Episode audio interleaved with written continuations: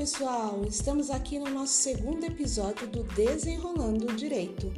Nesse segundo episódio, vamos falar de um tema que, embora previsto na nossa legislação, é bem pouco usual por nós brasileiros. Talvez seja pelo fato do desconhecimento do quanto esse instituto pode facilitar muitas questões após a morte. A palavra testamento ela encontra suas raízes na expressão em latim testatius metis, que significa vontade ou mente. O fato é que o artigo 1857 do nosso Código Civil trará a definição legal. Mas nós aqui do Desenrolando o Direito temos o propósito de facilitar. Então podemos dizer que o testamento nada mais é que o documento pelo qual uma pessoa expressa sua vontade com relação aos seus bens para depois da sua morte.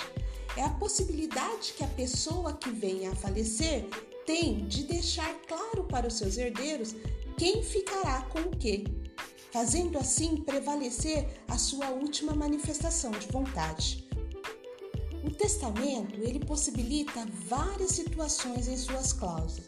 Nelas, podemos fazer constar o reconhecimento de um filho, pode haver a disposição sobre o seu funeral, a destinação do seu corpo, quem ficará responsável como tutor para o caso dos filhos menores, o desejo de de repente é, que seja criada uma fundação em seu nome. Hoje já podemos falar até nas cláusulas de testamento digitais é a manifestação da vontade quanto ao seu acervo digital. Já pensou nisso?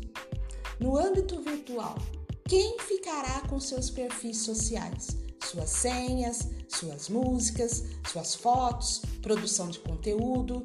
É o exemplo por, é o caso, por exemplo, dos digitais influencers, que mantém todo o seu acervo de trabalho no digital. Viu só o quanto o testamento pode ser interessante? Dentre tantas questões que envolvem o testamento, qual o momento que essa manifestação de vontade passa a ter validade? O momento, gente, é exatamente aquele em que ele é escrito. É por isso que, enquanto existir vida do testador, ele pode usar das suas faculdades para modificar a sua vontade. Muitos acreditam que esse momento de validade do testamento ocorre só quando da abertura da sucessão o que é um erro. O que ocorre da abertura da sucessão é a eficácia do testamento, onde se verifica as questões quanto todos os requisitos de validade, sobretudo aquilo que demanda a lei. Aberta a sucessão, o primeiro documento a ser buscado para o início do processo do inventário é o testamento. Depender do que o testador deixou ali como manifestação de vontade, muitas questões que poderiam gerar conflito no momento do inventário pode, pode ali ser dirimida. O testamento é negócio jurídico, ele é unilateral, pois ocorre por uma única manifestação de vontade. Ele é gratuito, porque não se prevê vantagens para aquele que testa, até porque a sua eficácia só será legitimada após a morte. Ele é personalíssimo porque ele não admite representação ou procuradores. Eu não posso, por exemplo, passar uma procuração para alguém fazer um testamento em meu nome. A vontade do testador, ela deve ser solitária. O advogado ou tabelião pode até redigir o ato, mas deve se limitar a expressar o desejo inequívoco do testador. Por ser um ato personalíssimo, ele não pode ser feito de forma simultânea. Como assim, né? Deixa eu tentar explicar o que seria a forma simultânea. Vou tentar dar um exemplo. Um casal comparece ao cartório e diante do tabelião ele diz: Nós, eu, Maria Chiquinha e João Pé de Feijão, vamos dispor do nosso patrimônio em favor da Chapeuzinho Vermelho. Isso não pode o casal pode até ir junto ao tabelião e dispor do seu patrimônio, é, porém cada um deve ser, cada um terá um testamento distinto, tem que ser feito por instrumentos distintos, cada qual com o seu testamento. A possibilidade de testar, no entanto, ela não é absoluta. O nosso ordenamento, em seu artigo 1845 do Código Civil, informa que existindo herdeiros, que são chamados de herdeiros necessários, como ascendente, descendente e cônjuge, metade dos bens do testador devem a ele ser reservados e a outra metade poderá então o testador dispor. Essa reserva é o que chamamos de legítima. Codificação do artigo 1845 e do 1789, ela deixou de prever a reserva para o companheiro, aquele que é casado pela união estável.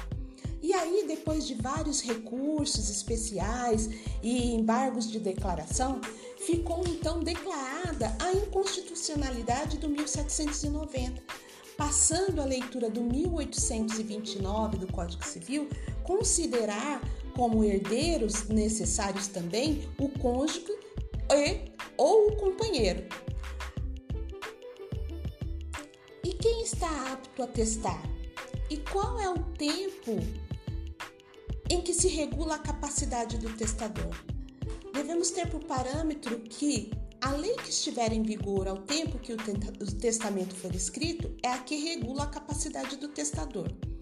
Já o tempo da abertura da sucessão é que vai determinar a sua eficácia ou a eficácia ali das disposições testamentárias. Já em termos de capacidade ativa, os menores de 16 anos não podem testar. Os entre 16 e 18 anos não há proibição, assim como também os de idade avançada. Não é porque a pessoa é idosa que ela não vai poder fazer o testamento, porque não é a porque não é a velhice por si só que induz a incapacidade de testar. Não podem testar os menores de 16 e todos aqueles também que estão sobre a curatela ou com deficiência intelectual, porque o ato de testar exige discernimento sobre as consequências futuras pós-morte. As consequências de desrespeitar essas regras geram, sabe o que? A nulidade total do testamento. E quem pode se beneficiar com o testamento? Aqueles nascidos ou que tenham sido concebidos é, no momento da abertura da até o momento da abertura da sucessão. Lá no artigo 1799 do Código Civil está o rol dos legitimados a serem beneficiários do testamento. E será que o testamento pode ser anulado, invalidado? Qual o momento que isso pode ocorrer? A resposta é sim para ambas as perguntas. Ele pode ser invalidado, só que tal discussão só será permitida quando da abertura da sucessão. E temos prazos. Os prazos para o ato de impugnação é de cinco anos após o registro do testamento. As causas que podem invalidar o testamento estão dispostas lá no 1900 do Código Civil. A nulidade ela pode ser total, ela pode ser parcial. Para os casos que se observa a incidência de vícios do negócio jurídico, como eu falei no nosso outro podcast, que era uma lição para a vida, olha os vícios do negócio jurídico aí novamente. Então, para os casos em que o testamento apresentar vícios do negócio jurídico, como erro, dolo ou coação, esse prazo é menor, ele é apenas de quatro anos contada da ciência do vício. Quais as formas ordinárias, as formas de testamento que a gente chama? Nós temos o testamento público, que é aquele mais seguro, que é redigido por tabelião ou seu substituto legal, devendo ser subscrito no livro de notas. Temos o testamento particular, que é aquele escrito de próprio punho pelo autor, que tem um inconveniente que pode ocorrer o extravio ou sofrer a deterioração do tempo. Esse deve ser assinado pelo testador na presença de três testemunhas. Temos o testamento cerrado, também chamado de secreto ou místico. Esse fica sujeito à aprovação pelo tabelião. É aquele conhecido somente o seu teor pelo próprio testador, sendo ignorado até mesmo pelo cartório, pelo tabelião e pelas suas testemunhas. Mas não há impedimento do, no final das contas, o testador não se aguentar e ele mesmo revelar o conteúdo das suas disposições no que diz respeito ao testamento cerrado. temos também as formas especiais de testamento, que é o testamento marítimo, aeronáutico, militar, mas esses são pauta para outro estudo mais aprofundado. Bom, quais as vantagens de se realizar o testamento? O testamento, pessoal, ele possibilita programar a herança, programar a forma de partilha dos bens, evita futuras discussões entre os herdeiros e longos e terríveis litígios judiciais. Por que poucas pessoas então se utilizam desse instituto jurídico? Conclusão que a gente chega é que é por mero tabu, por receio de tratar de matérias relacionadas à morte. Os brasileiros, em geral, não têm esse hábito, não têm o hábito de fazer. Incentivar as pessoas irá permitir uma organização patrimonial, preservando a vontade do testador, reduzindo o grande número de processos litigiosos que acabam chegando no Poder Judiciário. A matéria sobre testamento, ela não se esgota. Inclusive, devemos até nos atentar no que diz respeito às disposições quanto ao legado, que pode ser pauta para um outro podcast. Por um outro podcast. Por hora, ficamos por aqui embora temos muito o que desenrolar ainda no direito.